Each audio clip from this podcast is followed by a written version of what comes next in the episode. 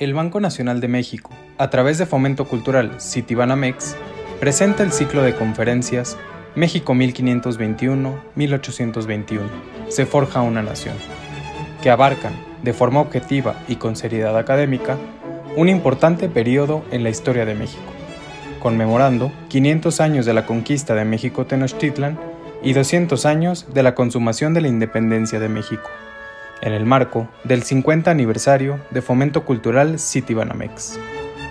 Acompáñanos en este viaje, en el que haremos una revisión histórica de la conquista, los tres siglos de virreinato, la guerra de independencia y el nacimiento de nuestra nación.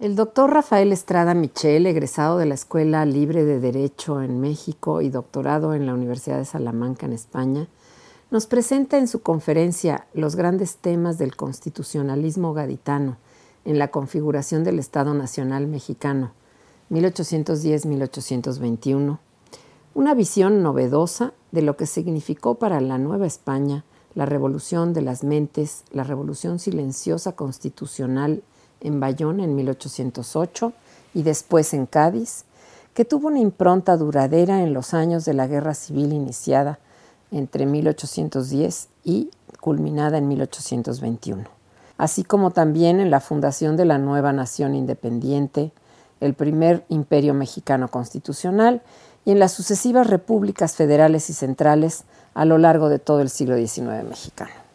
El doctor Estrada señala la coherencia del movimiento independiente iniciado desde 1808 hasta la consumación del 21, las preocupaciones constantes de personajes como Ignacio López Rayón, José María Morelos, Javier Mina, Vicente Guerrero y Agustín de Iturbide por dotar de una constitución adecuada a la realidad novohispana, ya que consideraban poco adaptable la constitución de Cádiz a una sociedad multicultural, multiétnica y muy compleja como la de nuestro virreinato. A los dirigentes criollos de aquellos años, fundacionales entre 1808 y 21, les resultaba preocupante el tratamiento de colonia que los borbones y los bonapartistas afrancesados le daban a la Nueva España, reino incorporado a la corona de Castilla, y la porción más importante de la monarquía española, y a la muy noble imperial Ciudad de México desde el siglo XVI. Resalta la posición de Francisco Primo de Verdad, abogado y síndico del Ayuntamiento de la Ciudad de México, que por primera vez en la América hispánica señaló la falta de voluntad de la nación y por tanto el rechazo novohispano a las abdicaciones de Carlos IV y Fernando VII, así como la cesión del trono español a José Bonaparte. Las Cortes de Cádiz dieron una mínima representación otorgada a los dominios americanos y se ofendió gravemente a las castas que tuvieran alguna sangre africana, a quienes no se les concedía la ciudadanía y ni siquiera se les contaría en los censos de población. El limitado liberalismo de los diputados gaditanos no contemplaba la igualdad ni los derechos de todos los habitantes de la monarquía española era discriminatorio y siguió siéndolo en 1820 en las Cortes de Madrid, donde se les quitó el fuero a las milicias americanas, se quiso acotar al clero diocesano y suprimir las órdenes hospitalarias, así como prohibir de nuevo la Compañía de Jesús. Todo ello impactaba a algunos de los religiosos novohispanos como Hidalgo y Morelos y otros laicos como Allende e Iturbide quienes habían resentido ya la primera expulsión de los jesuitas en 1767 y sus consecuencias en la América española. No sorprende que desde 1808 a 21 se buscara la formación de un Congreso y más tarde de una constitución adaptable al reino, dirigida a todos los americanos nacidos en estas tierras o en otros sitios, europeos, africanos y asiáticos, como lo expresa el Plan de Iguala de 1821. Otro elemento importante de lo sucedido en 1821 es la preocupación y convicción de los trigarantes por no desmembrar el virreinato de la Nueva España, mantener la unión territorial de los varios reinos como los de Nueva Galicia, Nueva Vizcaya, las provincias internas de Occidente y Oriente y la Capitanía General de Guatemala, y todos los miembros del Imperio Constitucional mexicano. Por último, algo que destaca nuestro autor es que la solución imperial de 1821 evitó la separación del territorio e impidió al mismo tiempo que sucediera lo ocurrido en Centroamérica al desaparecer el primer imperio mexicano en 1823, que fue la creación de cinco repúblicas en donde habían existido cinco intendencias. Los dejamos en las mejores manos con el doctor Estrada para esta conferencia del día de hoy. Muchas gracias. Rafael Estrada Mitchell es abogado por la Escuela Libre de Derecho con diplomado en Antropología Jurídica por la Escuela Nacional de Antropología e Historia, grado en Derecho Constitucional y doctor en Derecho por la Universidad de Salamanca. Es profesor visitante de la Universidad Autónoma Metropolitana, Unidad Azcapotzalco. Desde 2004 ha sido profesor de Derecho Público, Derechos Humanos e Historia Jurídica en diversas instituciones, entre ellas la Universidad Nacional Autónoma de México, el Instituto Tecnológico Autónomo de México y la Escuela Libre de Derecho, en la que fungió como secretario general. Dirige la revista mensual Tiempo de Derechos y el programa de acceso a la justicia del Tribunal Superior de Justicia del Estado de México. Fue coordinador de la Maestría en Derechos Humanos de la Universidad Iberoamericana y de la Maestría en Derechos Humanos y Seguridad Pública del Instituto Latinoamericano de la Comunicación Educativa, así como profesor investigador visitante de la Universidad de Pisa, Italia. Fue director general del Instituto Nacional de Ciencias Penales de 2012 a 2016 y consejero decano en el Consejo Consultivo de la Comisión Nacional de los Derechos Humanos de 2009 a 2016. En temas de historia constitucional, ha publicado diversos artículos, ensayos y libros. Es miembro del Sistema Nacional de Investigadores Nivel 2 y de la Sociedad Mexicana de Historia Eclesiástica. Además, es integrante y académico de número de la Academia Mexicana de Jurisprudencia y Legislación.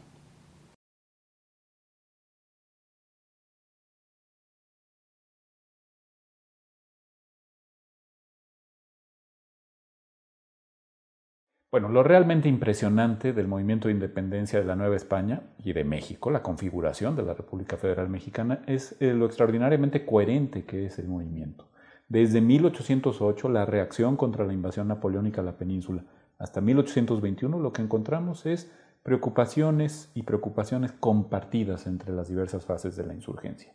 Esta mitología en torno a que en 1821 los conservadores, los realistas, los serviles, se les ocurrió levantarse en armas porque era absurdo aplicar la constitución de Cádiz, que era tan amada por los liberales a un lado y al otro lado del Atlántico, es eso, mitología proviene de falta de estudio de las fuentes, proviene de libelos difamatorios que se escribieron fundamentalmente contra el plan de Iguala y contra Agustín de Iturbide en 1821 y no se sostienen por ningún lado. La verdad es que hay una serie de preocupaciones que son constantes en la insurgencia mexicana, tanto en el licenciado Verdad como en el cura Hidalgo, como en el eh, eh, Liceo Michelena con la conspiración de Valladolid en 1809, por supuesto con el licenciado Rayón y el, cura Morelos, y luego Javier Mina, Pedro Asensio, Vicente Guerrero, eh, y por supuesto hasta llegar al movimiento trigarante, son preocupaciones en torno a lo um, eh, poco amoldable que era el orden constitucional gaditano, el orden doceañista, lo que habían expedido las Cortes de Cádiz y fundamentalmente la famosa PEPA, la constitución eh, del 1812, la constitución de Cádiz, y preocupaciones en torno a lo poco análoga que eran nuestras circunstancias ese ordenamiento. Y nos podemos ir hasta 1808, mucho antes de la propia constitución de Cádiz, lo que encontramos es preocupación por el tratamiento que nos están dando eh, eh, peninsularmente, tanto desde el punto de vista fernandista, es decir, los que defendían la legitimidad de la dinastía borbónica, como desde el punto de vista napoleónico, los que estaban por la labor de que eh, José I Bonaparte fuera reconocido como rey de España y de las Indias. Los dos partidos en pugna en la España europea estaban por redefinir la forma en que se veía a lo que nunca fueron colonias. Nunca debieron ser consideradas colonias, pero se quería dar un tratamiento colonial al estilo francés, al estilo del exclusive eh, luisesco, eh, a los reinos y provincias de, de, las Indias, de América, de ultramar, como se dijo en las Cortes de Cádiz. Y esto era algo que simple y llanamente las eh, aristocracias criollas no podían tolerar, tampoco las parcialidades de naturales, todo hay que decirlo. Nuestro estatuto, como decía el padre Servando Teresa de Mier, había sido desde tres siglos antes, desde los acuerdos, los pactos entre Cortés y Moctezuma, con toda claridad, el de provincias eh, y reinos incorporados a la corona de Castilla en pie de igualdad. Al redefinir esto, desde antes incluso de 1808, desde el despotismo ilustrado de Carlos III, Carlos IV, el tratamiento que nos estaba dando el príncipe de la paz, Manuel Godoy, eh, los sucesivos eh, regímenes virreinales godoístas, por ejemplo, Branciforte o el propio Iturrigaray, que llega como virrey a la crisis de 1808, eran tratamientos que eran sumamente resentidos por eh, los criollos, por los americanos en general, incluidas las castas y los indígenas. Bueno, pues este tratamiento se continúa en Cádiz. No es cierto que en Cádiz nos hayan enseñado a ser liberales y que nosotros, como no queríamos ser liberales, nos independizamos en 1821 para establecer un régimen absoluto. Esto es falso de toda falsedad.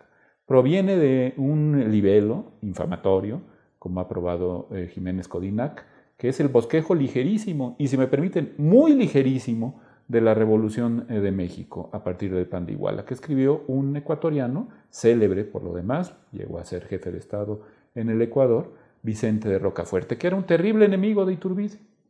Mientras no analicemos cómo la insurgencia, y no solo la trigarancia, se opuso a las disposiciones de Cádiz, no vamos a entender el proceso.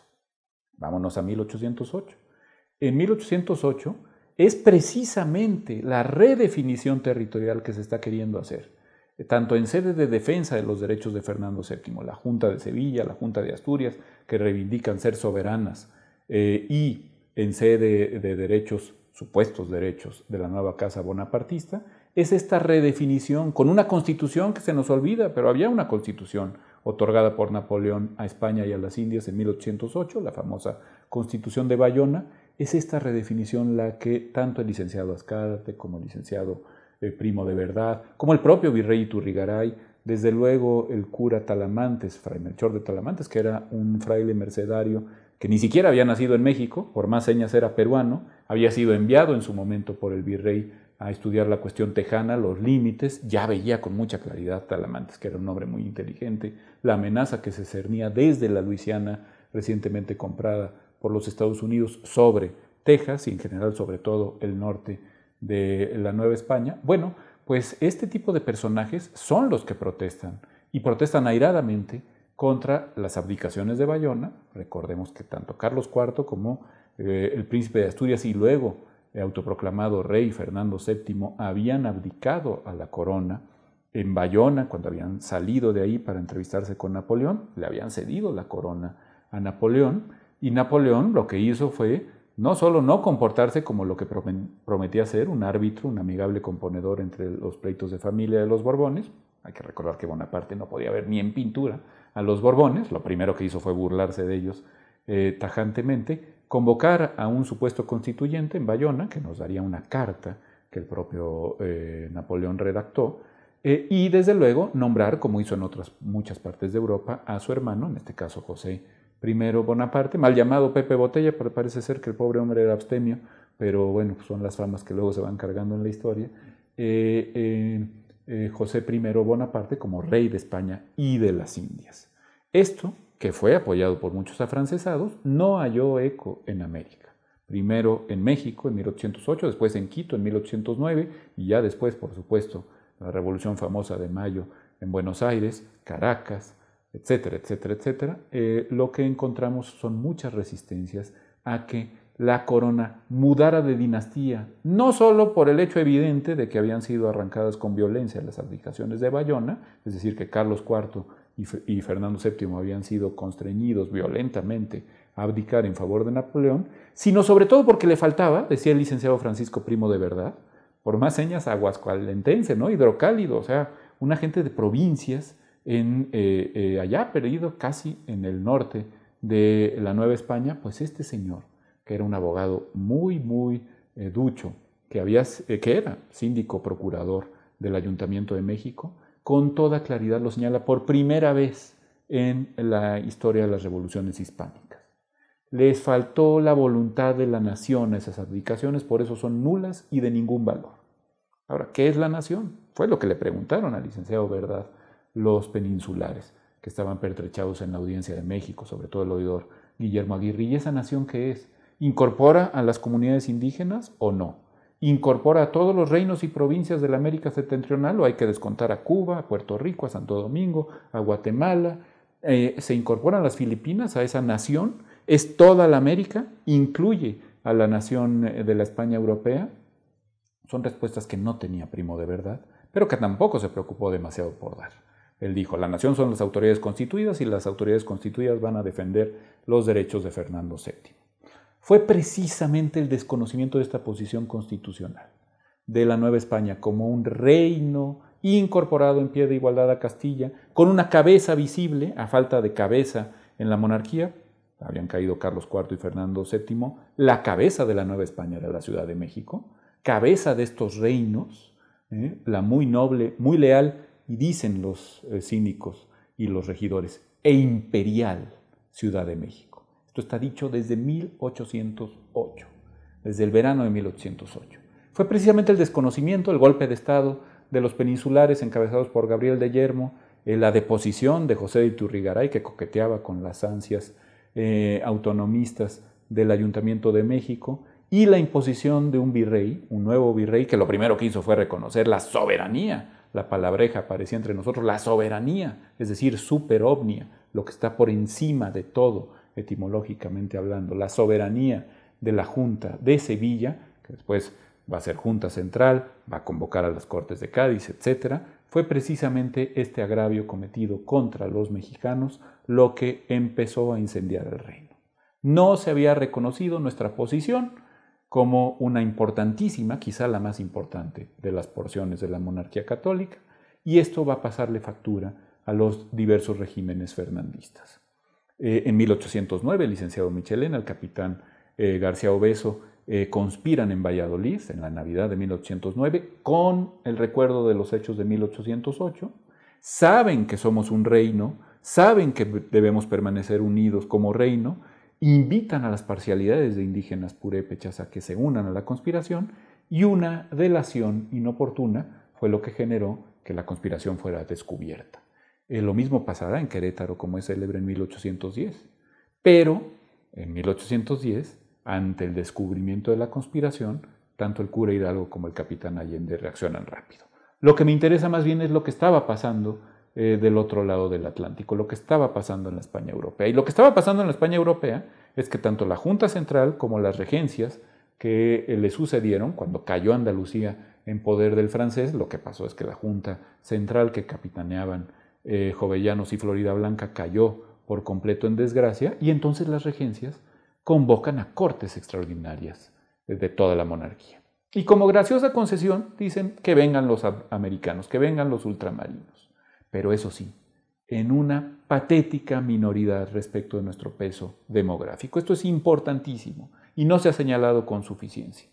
Mientras que en Europa se iban a elegir diputados a las Cortes de Cádiz, que serán finalmente constituyentes, por cada una de las provincias, por cada una de las ciudades de antiguo voto en Cortes en la corona castellana, ya van dos criterios, por cada una de las juntas provinciales de defensa de los derechos de, Fernando VII, y por cada un eh, determinado número de habitantes, o sea, iban a tener cuatro criterios distintos para elegir diputados a las Cortes Constituyentes. En América solo se elegirían diputados propietarios en aquellos ayuntamientos.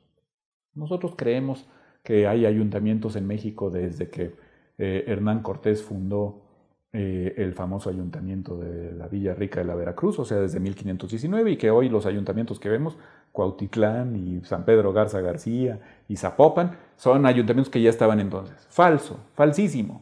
No había ni siquiera 50 ayuntamientos porque eran repúblicas de españoles organizadas eh, conforme a la vieja legislación castellana. Los ayuntamientos no había ni siquiera 50 en la Nueva España. Lo que sí había era parcialidades de naturales, repúblicas de indios que no estaban organizadas como ayuntamientos.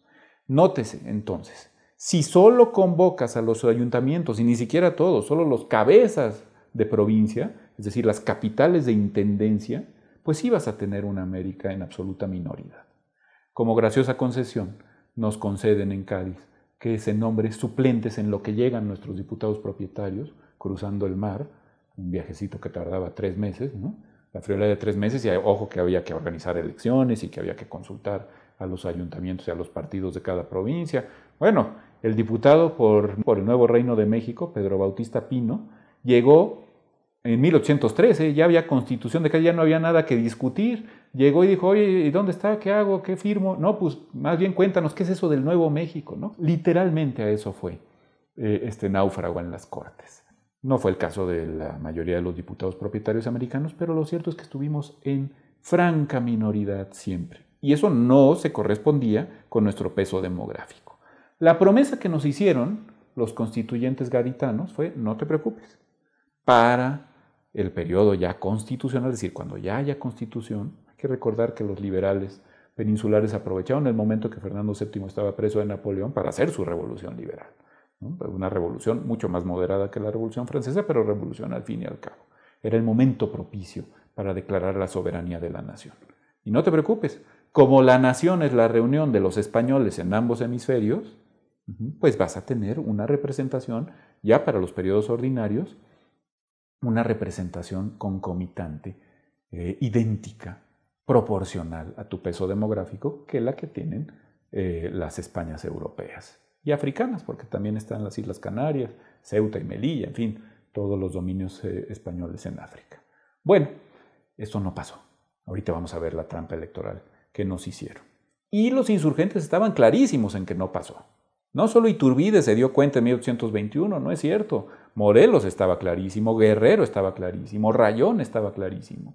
Nos estaban viendo la cara. Es lo que la profesora Marta Lorente ha llamado, con mucha tingencia, la expulsión de América. Pero antes me gustaría fijarme en el 24 de septiembre de 1810, la inauguración de las Cortes de Cádiz el diputado Diego Muñoz Torrero, diputado por Extremadura, había sido rector de Salamanca, inaugura las Cortes declarando la soberanía nacional. Queda clarísimo que la soberanía, aquella nación de la que había hablado por primera vez el licenciado mexicano Primo de Verdad y Ramos, era ahora el ente soberano y podía constituirse como mejor le viniera en gana. Claro, nadie pensaba en república, o si pensaban se callaban porque era casi una herejía, pero sí una monarquía con los poderes, antiguos poderes absolutos del rey, muy, muy matizados. Decía Benito Pérez Galdós, escribió hermosamente en su episodio nacional sobre Cádiz, que con ese discurso sobre la soberanía de la nación, Muñoz Torrero había declarado clausurado el siglo XVIII y había inaugurado el siglo XIX. Bueno, pues en esas cortes, en ese momento, ocho días después del grito de Dolores, es decir, 24 de septiembre de 1810, eh, nosotros estábamos representados en franca minoridad. Solo los diputados suplentes entre los habitantes de la España europea, de la España peninsular, que eh, habían nacido en alguno de los reinos o distritos de superior gobierno, eh, quiero ser muy enfático en esto, no en cualquier provincia de la Nueva España, por ejemplo, de la Nueva Granada, lo que hoy es Colombia, ni de Venezuela, no, tenía que ser una capital de reino, un distrito de superior gobierno. si había un mexicano, pues ese representaba a México. Si había un eh, eh, guatemalteco, ese representaba a Guatemala. Oye, pero es que fíjate que hay Valladolid de Michoacán, hay Puebla de Los Ángeles, hay Veracruz, hay Antequera de Oaxaca, hay Mérida de Yucatán. No, tú ya tienes tu representante por la Nueva España, ¿no? Como si fuera cualquier lugarejo la Nueva España. ¿Eh? Ridículo. En cambio, pues casi casi que si ustedes ven hoy por hoy la, lista de la, de la, Liga Española de Fútbol, pero tercera, segunda y primera división, división de plata y división de oro, como le llaman allá, pues casi casi cualquier eh, población que tenga un equipo de fútbol hoy, no es exageración, tenía representación en las Cortes de Cádiz. ¿Eh? es más, poco faltó para que el barrio de Lavapiés o el de Chamberí estuvieran representados en las Cortes de Cádiz. Y nosotros uno por Nueva España, uno por Nueva Granada, uno por el Río de la Plata, y además suplentes, ¿no? Uno por Caracas, y eso, si habían sido europeos que habían vivido en Indias y por casualidad estaban en, en, España en el momento del surgimiento de la revolución, el alzamiento contra Napoleón, esos también podían representar a los reinos y provincias americanos. O sea, verdaderamente era ridícula la disparidad. De hecho, solo había un diputado propietario, el diputado por Puerto Rico, eh, Ramón Power. Los demás fueron suplentes al inicio de las Cortes. ¿La promesa cuál era? Habrá una representación paritaria. Pues no, no hubo tal representación paritaria nunca, ni para la confección de la Constitución, lo cual es lógico porque en lo que llegaban los propietarios, y además ya hemos dicho que sus criterios de elección eran muy dispares respecto de eh, Europa, ni tampoco para después, ya con el orden constitucional. Cuestión de la mayor relevancia, que no le pasó desapercibida. El cura Hidalgo ya no pudo ver nada porque pues, eh, en unos cuantos meses fue derrotado, obviamente el capitán Allende también fue fusilado, eh, Mariano Abasolo terminó sus días, el famoso conspirador de Querétaro, en Cádiz, cargado de cadenas, ahí junto a Francisco de Miranda, como eh, enemigos de la corona española. Eso es curioso. Es difícil que Abasolo haya tenido noticias del orden que se planeaba, se estaba fraguando en Cádiz. Pero los insurgentes de la primera hora, salvo Rayón, evidentemente, no estuvieron eh, al tanto de lo que iba a pasar. Pero Rayón sí, y la Junta de Zitácuaro también, Liceaga, Sixto Verduzco y desde luego José María Morelos, que lo dijo con toda claridad. Ya ustedes cortes de Cádiz extraordinarias y muy extraordinarias y extraordinariamente fuera de razón. Ya dejen de cansarse armando gobiernitos. Esta no es vuestra nación y vosotros no tenéis capacidad de dictar eh, mandatos sobre ella. Dejen de inventar gobiernitos. Ahorita vamos a la cuestión territorial y a la potencial desmembración de México y de Nueva Galicia, eh, que vieron claramente nuestros padres fundadores. Pero antes, quisiera yo decir que la promesa es que íbamos a tener criterios iguales, pero como en novela de Orwell, todos los españoles somos iguales, pero hay unos españoles más iguales que otros. ¿Quiénes? Pues fíjate que todos van a ser ciudadanos, españoles e indios, pero aquellos que se reputen, esto dice trágicamente la constitución de Cádiz. Si yo no sé, como dice Josep Fontana, si estos eran nuestros ilustrados, ¿dónde estarían nuestros reaccionarios, verdad? Todos aquellos que pudieran reputarse originarios de África, pudieran reputarse. Les ruego a ustedes que cuando puedan eh, vean un billete de 50 pesos y me digan si el ilustre general Morelos no podía reputarse originario de África. ¿no? Una tez muy oscura, una nariz muy chata, unos labios muy carnosos. El pelo no lo conocemos por culpa del paliacate, pero en una de esas era crespo, ¿verdad? Y desde luego el general Guerrero ni siquiera necesita eh, preguntarse uno si podía reputarse o no. Claramente pertenecía a una casta afroamericana. Bueno, si te podías reputar originario de África, y todos los mexicanos, y en general todos los indianos nos podemos reputar con alguna gota de sangre africana, evidentemente. Eh, si se podía reputar como tu sangre estaba inficionada por la esclavitud, te quedaba abierta la puerta a la españolidad y a la ciudadanía por vías de la virtud y el mérito. A ver, bonito negocio, ¿no? Me traes del Senegal o de Guinea, me obligas a trabajar gratuitamente, ¿no? Y luego resulta que mis nietos y mis tataranietos están inficionados por la esclavitud, pues si tú me hiciste esclavo, maestro, no fui yo, no, solito no dije quiero ser esclavo, ¿verdad? Ah, no, está inficionado y tú no puedes representar a la nación española. Pero eso sí, si defiendes a la corona, si defiendes el régimen fernandista, te queda abierta la puerta del mérito y la virtud. Bueno, no digo yo que las, Cortes de Cádiz hayan sido racistas, ni siquiera conocían de razas, ni sabían. Por supuesto tenían todos los, todos los prejuicios europeos de la época. ¿no? Pues, hay que leer a Montesquieu nada más, ¿no? que dice que es increíble que una... Montesquieu, ¿no? no estamos hablando de, Mussolini ni de Franco, no, Montesquieu. Eh, eh, eh, es increíble, no puede pensarse que Dios haya introducido un alma humana en esos cuerpos tan oscuros, dice Montesquieu. Bueno, está en el espíritu de las leyes, no, no, no en un escrito perdido ahí de juventud. No. Bueno, si eso pensaran los europeos, lo lógico pues, es que se trasladara semejante prejuicio, injustísimo por lo demás, a la Constitución. Pero no es un tema racial. Que están pensando en esto, no conocen América. Lo que sí es que hicieron cuentas.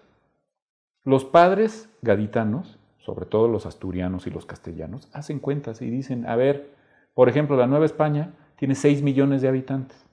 Pon tú que le ganemos las elecciones ahorita. Pero nosotros, nada más, la península son 10 millones, somos 10 millones y descontando todos los que se están muriendo en la guerra contra Napoleón. La Nueva España son 6. Le juntas al Perú, le juntas a la Nueva Granada y al Río de la Plata y a Guatemala y a Cuba y al rato, haciendo cuentas son no menos de 11 millones. ¿eh? ¿Qué hacemos para mantener el control de la monarquía? Y el control de la monarquía iba a pasar ahora, como ha quedado dicho, por el ente soberano, es decir, por las cortes, ya no extraordinarias ni, ni constituyentes, sino ordinarias, por el Congreso. Todo el proceso político tendía a fluir por ahí. Bueno, ¿qué vamos a hacer? Ah, pues descuéntale a los negros, descuéntale a las castas, a mulatos y pardos. mis cálculos son que son 6 millones, pero pon tú que no sean 6 millones, pon tú que sean más. Pues si se pueden reputar. Cualquier persona, tú llegas a votar ahí a tu mesa de parroquia y te dicen, no, mire, usted tiene los ojos muy negros, ¿no? ¿Eh? Usted se puede reputar como originario de África. No puede votar. Oiga, pero aquí está mi partida de bautizo. La, de José María Morelos dice español hijo de españoles, ¿cómo que no puedo votar? Pues sí, ahí hágale como quiera, ahí hable con, con quien usted eh, considere. Aquí no vota porque se puede reputar África. ¿Cómo le iba a caer esto a nuestras huestes insurgentes?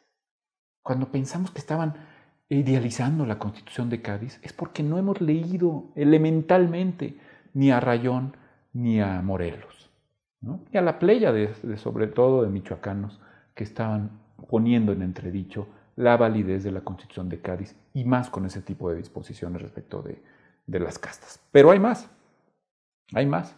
También creemos pues, que de repente se nos ocurrió un día, el cura Hidalgo no tenía nada que hacer, se levantó y dijo, ya quiero yo crear un país independiente que se llame México y que eh, reúna a todas las provincias de lo que hoy se llama Nueva España. También otra falsedad absoluta. No es cierto, no es una ocurrencia. Había un reino, es más, había varios reinos. Uno mayor, porque controlaba la presencia del otro yo del rey, del alter ego del rey en, la, en, América, que era el virrey de la Nueva España, el virrey del Perú, ya en el siglo XVIII el de la Nueva Granada y el del Río de la Plata. Ojo, es un alter ego, es el otro yo del rey, es como si estuviera el rey. Cuando llegaban los virreyes a Veracruz, le hacían un paseillo real hasta el palacio que no se llamaba Palacio Virreinal como pretendemos, ni Palacio Nacional, mucho menos, se llamaba Palacio Real. Llegabas por la calle Real. Lo que hoy es Madero, Plateros antes, era la calle Real, para que viniera quién, el rey, o quién, su sustituto, su alter ego.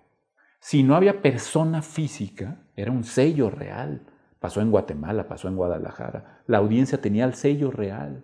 Eso representaba al rey. Bueno, estos reinos estaban integrados por múltiples provincias o reinos menores. El reino de la Nueva España, que podemos imaginarlo hasta donde queramos, si queremos hasta Alaska, hasta Alaska. Hubo expediciones novohispanas hasta Alaska, pero pongamos hasta San Francisco, ya concedamos hasta el Oregón, ¿no? Bueno, el reino de la Nueva España se extendía, o la influencia más bien del rey por vía del virrey de la Nueva España, para ser más precisos, se extendía pues hasta el Oregón y hasta Costa Rica, no, es que eso era audiencia de Guatemala y Capitanía General de Guatemala. Cierto. Pero si el otro yo del rey mandaba, casi nunca lo hizo, pero mandaba una disposición extraordinaria, pues más le valía a los guatemaltecos ponerse a pensar si cumplían o no, porque podía haber desacato real. Y de este lado, eh, del lado occidental, la Nueva Galicia. Siempre creemos, bueno, pues las chivas del Guadalajara, la Virgen de Zapopan, el Atlas, aunque gane, ¿verdad? El, el eh, Jorge Negrete y los charros. Eso es México, ¿no? El tequila. Ni se diga, no, pues eso no era México. De hecho, estuvo a punto de dejar de ser México al momento de la Primera República Federal. La Nueva Galicia tenía su propia identidad. Había una audiencia. Ustedes reparen en el mapa de América y se van a dar cuenta que ahí donde había audiencia en América del Sur, hoy hay un país. Eh, había audiencia en Centroamérica y hoy hay cinco países y hay un estado de la Unión Mexicana. El único país que tiene dos o hasta tres, si contamos el intento fallido de Saltillo, en el que falló el padre Ramos Arizpe, por cierto, en Cádiz, eh, el único país que tenía que hoy por hoy es una república independiente y tenía dos distritos de audiencia, uno con capital en Guadalajara y otro con capital en México, es la República Mexicana. ¿Qué pasó ahí? Pues hubo, obviamente, un intento fructífero, que fructificó de integración. No voy a llamar nacional, pues sería absurdo, pero sí protonacional. El reino y la presencia del virrey integraba a múltiples provincias. Lo vio con toda claridad en 1808 el licenciado Verdad, antes de morirse, y lo vio con toda claridad el fraile Talamantes cuando eh, dijo hay que convocar un congreso de ciudades, villas, lugares y provincias de la Nueva España, de la América septentrional, de la América del Norte. Bueno, eso se puso en entredicho en Cádiz. En Cádiz se dijo, a ver, las partes integrantes de la monarquía son, ya les digo, el artículo décimo menciona, no menciona a Chamberí ni a Lavapiés, que sería una exageración de mi parte, ni al Atlético de Madrid ni al Rayo Vallecano, pero sí menciona a, no es exageración, al señorío de Molina, señorío así, medieval. Y en cambio en América dice, y en América del Norte, eh, las partes integrantes de la monarquía son Nueva España con Guatemala y Nueva Galicia, provincias internas de eh, Occidente, con capital en Chihuahua, provincias internas de Oriente, con capital en Monterrey, eh, Cuba, Puerto Rico, la isla de Santo, la parte española de la isla de Santo Domingo. Esa es la América del Norte, Cuba y las dos Floridas. Todavía alcanzan a entrar las dos Floridas. O sea, distritos de súper superior gobierno, hiper superior gobierno. O sea, toda Norteamérica, prácticamente todo el sur de los Estados Unidos, todo México y toda Guatemala están incluidos ahí. Y en el caso de la España peninsular me estás mencionando un señorío, pequeñas provincias como Jaén, aparecen en el listado. Bueno, qué desproporción. Si se va uno a la América Meridional, lo mismo, distritos de superior gobierno. Quito, Charcas en Bolivia, pero luego eh, eh, eh, Nueva Granada, Caracas, Chile, Perú, por supuesto, Río de la Plata. En el caso de la América del Sur solo se mencionan en el artículo 10 de la Constitución de Cádiz a las grandes demarcaciones, como decíamos. Eh, y algunas de ellas pues ya estaban en franca independencia, ya ni mandaron diputados a Cádiz, a la propia Argentina, eh, las Provincias Unidas del Río de la Plata, para ser más exactos, el, eh, Uruguay y Caracas ya estaban teniendo sus procesos independentistas, lo mismo Chile, desde tiempo antes. el caso es que la Nueva España domina por, el por parte de América las discusiones en aquellas cortes constituyentes, pero gana las discusiones pero pierde las votaciones. ¿no? Gana el debate, pierde las votaciones. El artículo 11 de la Constitución dice que se hará por ley constitucional una demarcación más conveniente del territorio de las Españas, cosa que nunca llegó en nuestro proceso. Y el artículo 325 establecía que se iba a establecer eh, una diputación provincial, una suerte de junta de fomento, de amigos del país, en cada una de las provincias de la monarquía.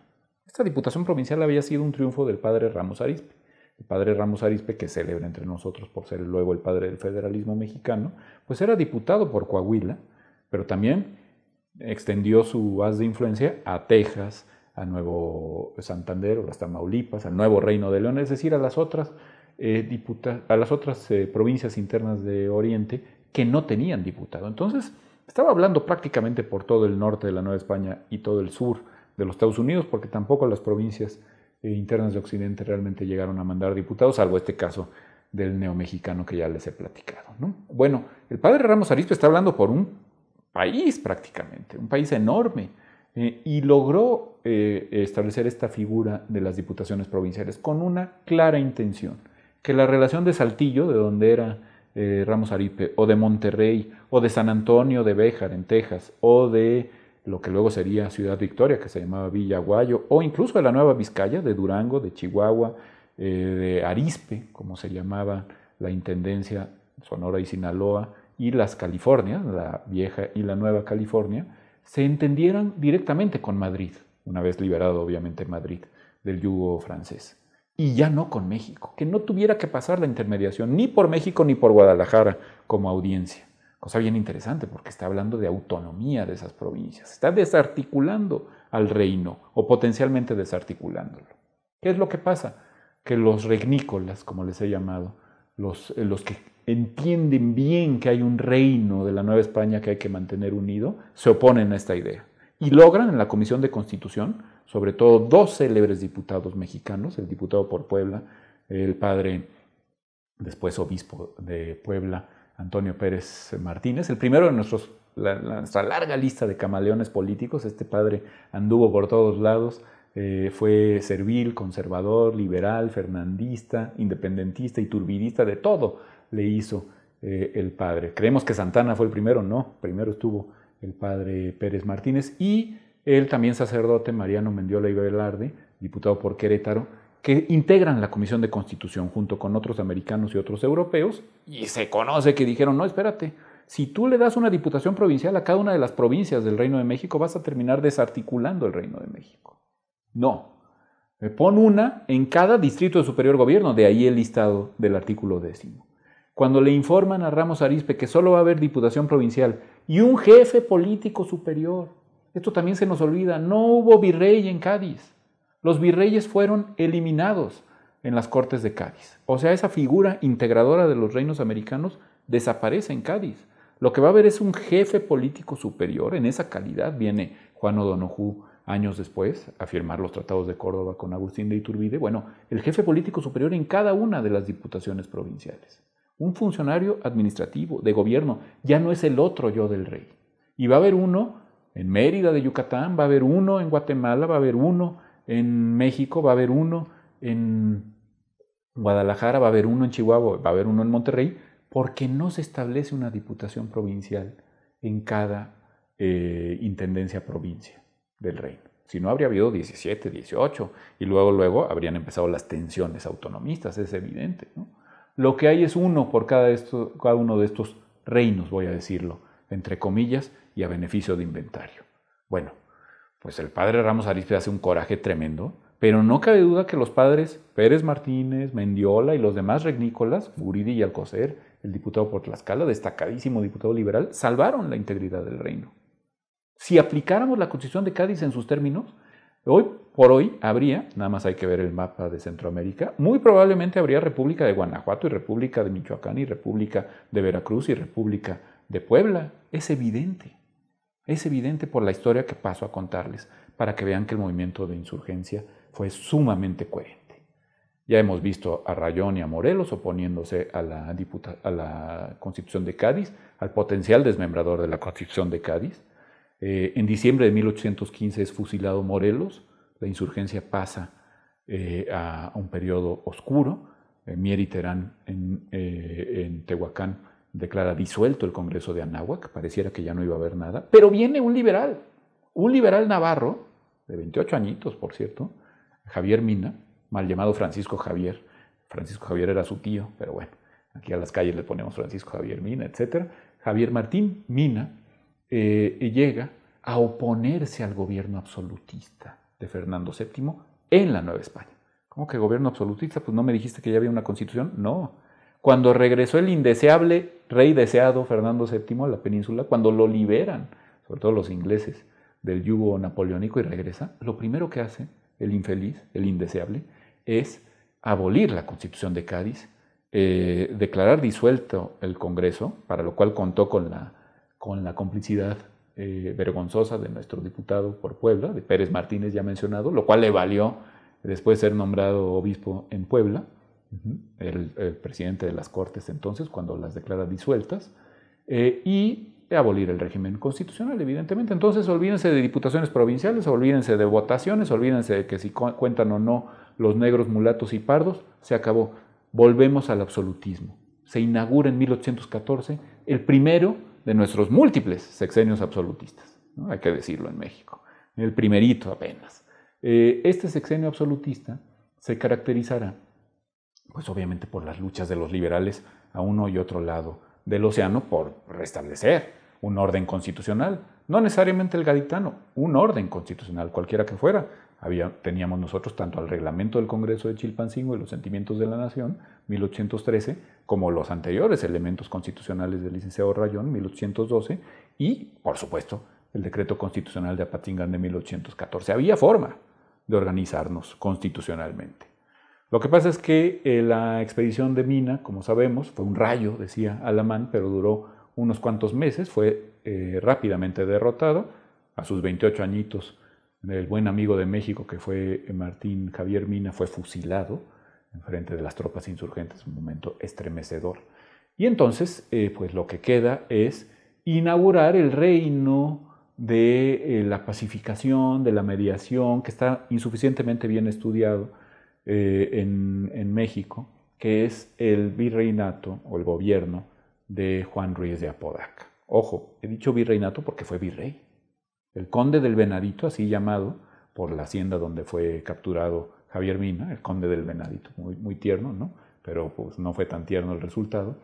Eh, Juan Ruiz de Apodaca es un hombre que se dedica a pacificar, tratar de indultar a los antiguos insurgentes, a reconstruir lo que hoy diríamos el tejido social en la Nueva España y a mantener la unidad de la Nueva España. También hay que decirlo.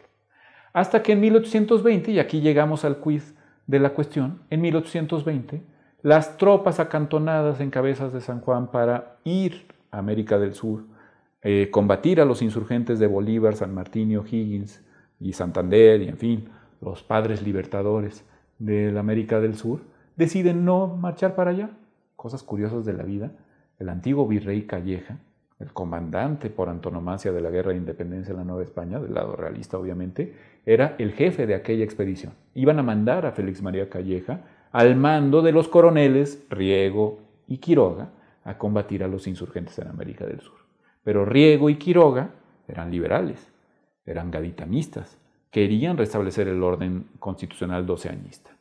Por eso el himno de la República Española es la marcha de Riego, todavía se recuerda ese signo liberal.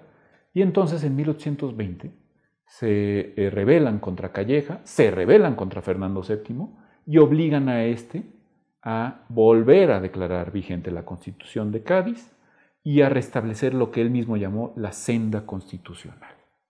Sacar a los diputados que habían estado presos desde 1814 a la vuelta del absolutismo, entre ellos nuestro padre Ramos Arispe, eh, y restablecer las cortes. Y estas cortes ya no van a ser 20 añistas, 12 añistas, perdón, obviamente, pues ya no estamos en 1812, van a ser 20 añistas y van a ser sumamente inmoderadas en su interpretación del orden constitucional gaditano. ¿Cómo que inmoderadas? Sí, quieren acabar por completo con el fuero castrense, que había quedado más o menos vigente, quieren acabar con el fuero clerical, sobre todo con las órdenes regulares, las órdenes de eh, mendicantes, la Compañía de Jesús que estaba, eh, como sabemos, eh, prohibida de, tiempo atrás, desde época de Carlos III, no quieren saber nada de las órdenes regulares y al clero diocesano lo quieren mantener a raya, ¿no? un típico liberalismo inmoderado. Y en la cuestión territorial, eso sí, a los pobres afroamericanos, eso sí, ni los mencionan, por muy liberales e inmoderados que fueran, no es un tema. ¿eh? La nación española tiene que seguir siendo representada por blancos y por indios, si acaso, pero nunca por afromexicanos, afrodescendientes, afroamericanos. Imagínense nada más en el Caribe lo que eso representaba. Bueno, eh, pero la cuestión territorial sí es tocada. Y los provincialistas del tipo Ramos Arispe, sobre todo en Guatemala eh, y en América del Sur, consiguen que por fin se aplique el artículo 325 de la Constitución de Cádiz. Es decir, que le corresponda una diputación provincial y, como ha quedado dicho, una jefatura política superior a cada una de las eh, provincias en el sentido intendencial, es decir, donde hubiera capital de intendencia en el siglo XVIII de América. Por fin iba a tener una diputación provincial Durango y Chihuahua y Zacatecas y eh, eh, Antequera de Oaxaca, etc. Por fin ya no te ibas a constreñir a los grandes distritos de superior gobierno. Y entonces, pues se echan las alarmas entre los renícolas eh, americanos. Dicen, van a acabar con nuestros reinos, los van a desmembrar. Fíjate, además de que el fuero eh, militar va a quedar desahuciado, quieren una ley, de hay, un, código eh, militar que se está discutiendo en las cortes veinteañistas, que iba a acabar con los fueros castrenses, lo cual significaba para las milicias provinciales, de las cuales venían Allende y García Obeso e Iturbide, por supuesto, las viejas milicias provinciales de la época de Revillagigedo, iban a quedar pues sin fueros, sin privilegios.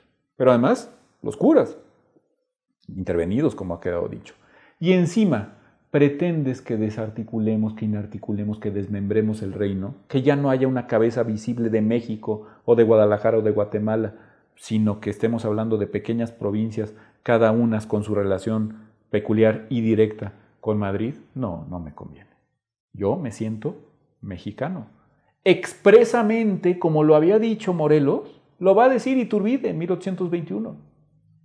Yo por el hecho de haber nacido en Valladolid de Michoacán y tener mis ancestros en Navarra, no tengo por qué sentirme distinto. A usted le dice al comandante Dávila que tiene eh, sus orígenes en Castilla, el comandante de Veracruz. Lo mismo le dice al virrey Apodaca cuando le manda la célebre carta desde Iguala.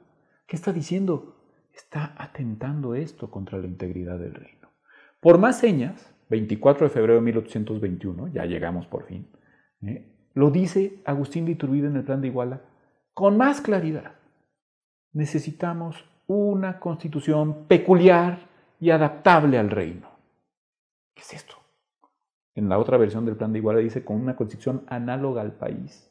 Es decir, algo que se amolde a nuestras circunstancias. La primerísima de estas circunstancias es que aquí hay, a diferencia de la España peninsular, repúblicas de indios, repúblicas de españoles. Hay mestizos que estaban en una indefinición jurídica terrible con la constitución de Cádiz y hay eh, eh, castas afrodescendientes. Bueno, el asunto demográfico, pero también está el territorial. Esto no se puede desmembrar así como así. Nosotros nos sentimos novohispanos, tenemos una identidad protonacional que mantenernos unidos.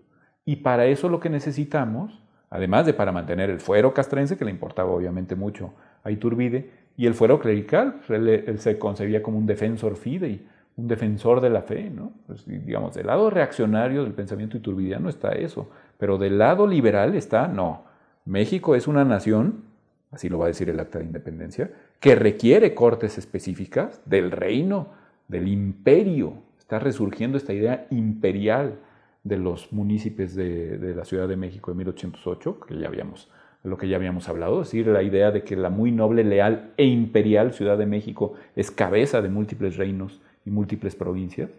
¿eh? Eh, del lado liberal de Iturbide esto está clarísimo y conecta perfectamente con el licenciado Verdad, pero también con Morelos y también con Guerrero. Pues ¿y por qué le gustó el plan de Iguala a Guerrero?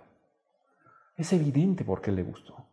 Por el tema de las castas, por supuesto, porque le permitía a él, a Pedro Asensio, etcétera, el acceso en plenitud a los derechos ciudadanos, cosa que, insisto, estaba negada por la Constitución de Cádiz. Así empieza el plan de Iguala, hermosamente.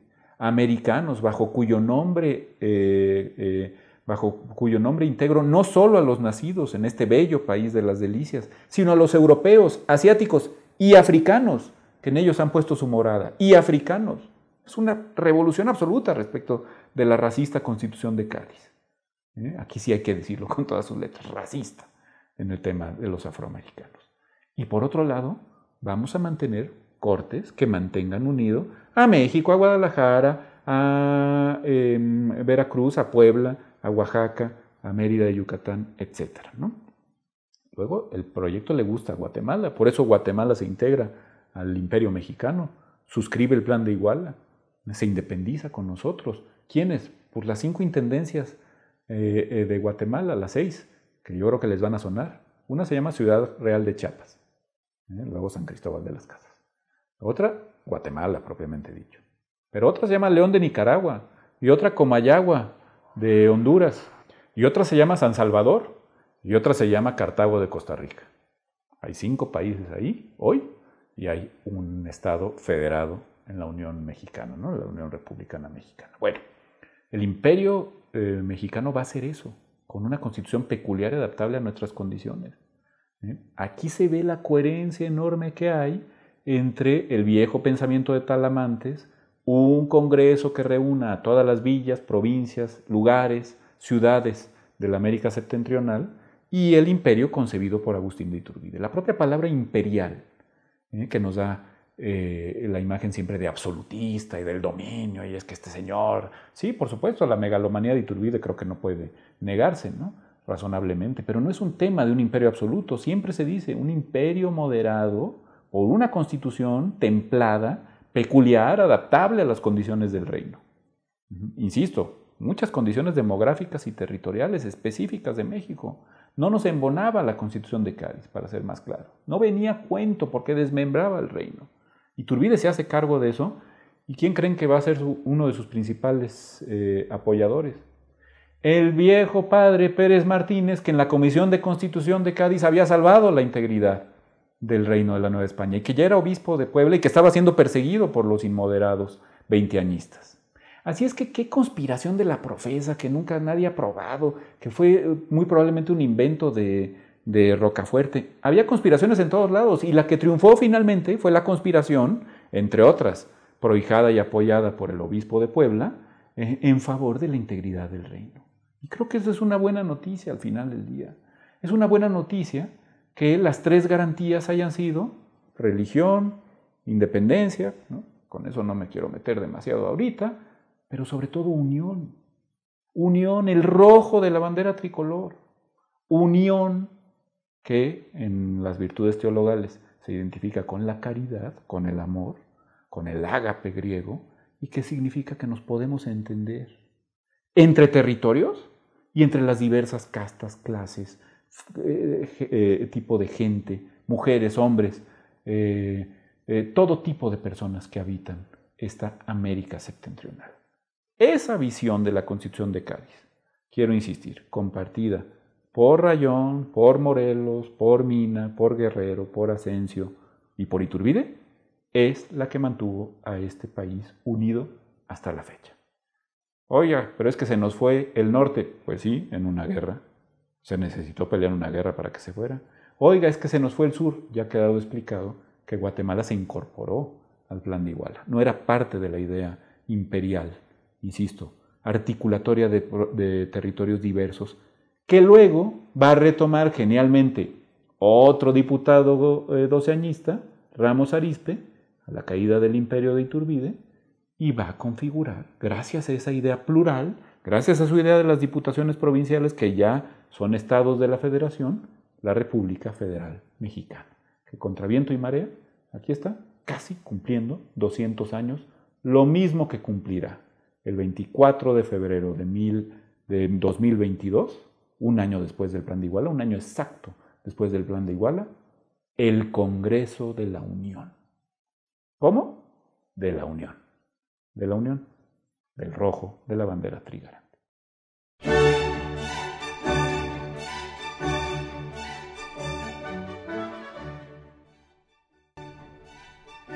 El proyecto México 1521-1821 se forja una nación fue dirigido por Cándida Fernández de Calderón, directora de Fomento Cultural Citibanamex, con la coordinación académica de María Cristina Torales Pacheco, Guadalupe Jiménez Codinac y María Teresa Franco.